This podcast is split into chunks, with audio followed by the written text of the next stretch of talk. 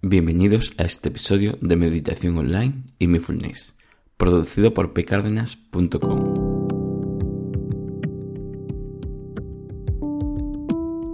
El podcast donde hablaremos de técnicas, prácticas, noticias, dudas y todo lo relacionado con la atención consciente plena y cómo aplicarla.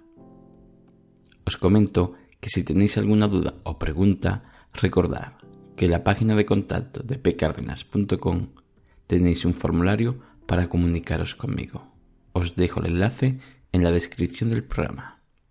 Bueno, el tema de hoy es diferencia entre contemplación y contención. Aceptar o contener los pensamientos. Tips para saber cuál estamos realizando. Hoy haré un poco de hincapié en estas dos acciones creo que es importante porque a veces y temporalmente puede parecer que sus efectos son los mismos, pero no es así. Me parece de vital importancia discernir entre qué acciones tomar cuando tienes un pensamiento, tanto si meditas como si no.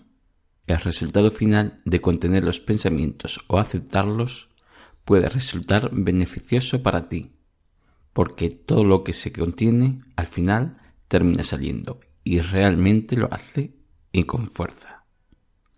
Y muchas veces de un día para otro, pero porque ya estaba ahí y encontró una puerta de salida. Aunque pienses que te sientes bien así, y es lógico que te mantenga en ese contener los pensamientos y las emociones, porque te resulta más fácil que estar con la actitud de sufrir por una situación que ocurre todo el tiempo, y lo comprendo, es mejor estar en ese parar los pensamientos y emociones que tener que llenar tus días de pensamientos y momentos que te hacen sufrir. Obvio. Pero esa forma de actuar tiene dos inconvenientes. El no disfrutar de la vida un poco más plenamente, que dirás, bueno, mejor eso que sufrir continuamente. Lo sé.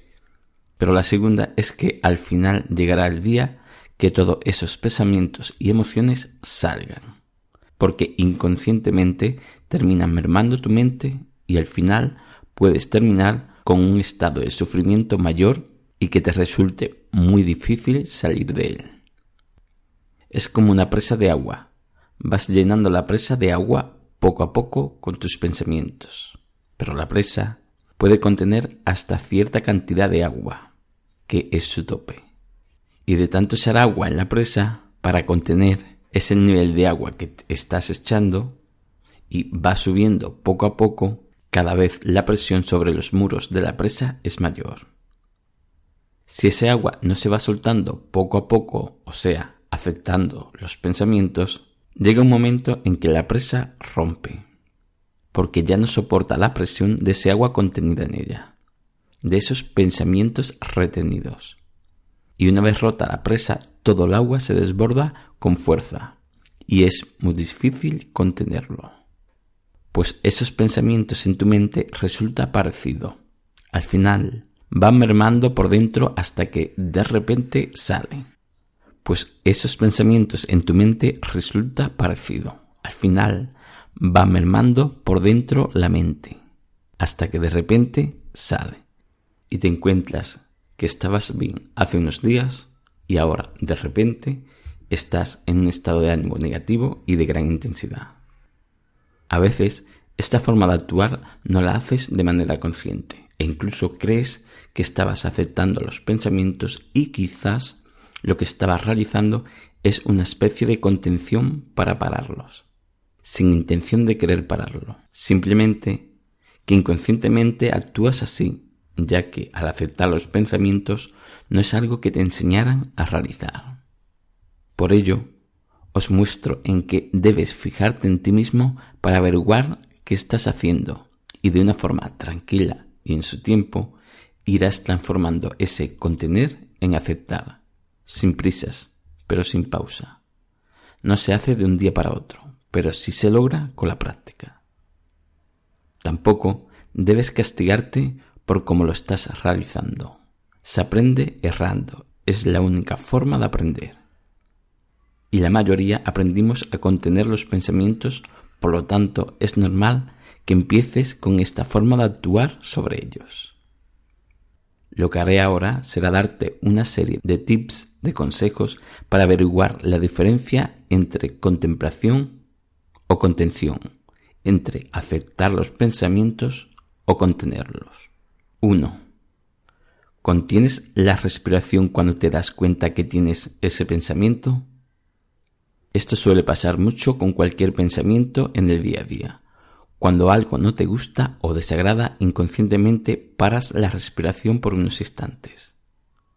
Cuando te des cuenta de que esto ocurre, intenta que esa respiración no quede contenida y siga su camino natural de inspiración y expiración.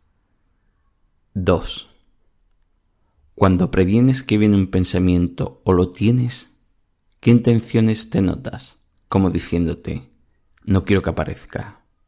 O quizás cambias rápidamente e intencionadamente de pensamiento.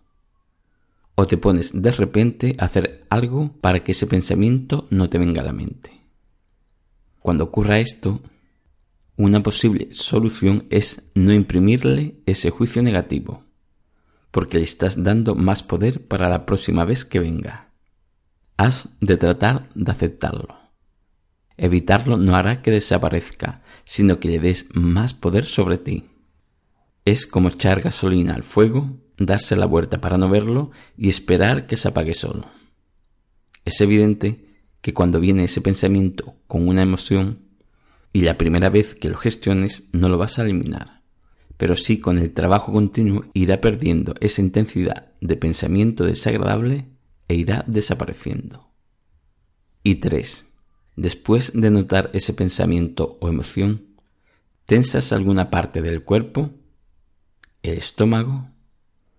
¿Alguna tensión diferente a la normal en el rostro, en los pómulos, mejillas o en tu frente? Si esto ocurre, debes darte cuenta y notar en tu cuerpo qué tensiones te ha provocado e ir relajándola. Relaja tu estómago, relaja tu rostro, relaja las partes del cuerpo que se han tensado. Entonces, resumiendo, para aceptar y siendo muy escueto, continúa con tu respiración natural. No imprimas juicios a esos pensamientos y relaja tu cuerpo cuando se produzca una tensión. Lo que comento son unos consejos para daros una idea más o menos. Así os puedo ayudar a reconocer esos síntomas de contener los pensamientos y emociones. No tomarse todo al pie de la letra. Entre las opciones hay muchas cosas que pueden provocar por separado algunos de los tips. Por eso es importante conocerte observarte y actuar en consecuencia. Y sobre todo, trátate con amabilidad a ti mismo. Si quieres saber más cómo aceptar, en el podcast 8 se explica más detalladamente. Espero que lo que he comentado os haya servido. Gracias por vuestro tiempo y hasta la próxima.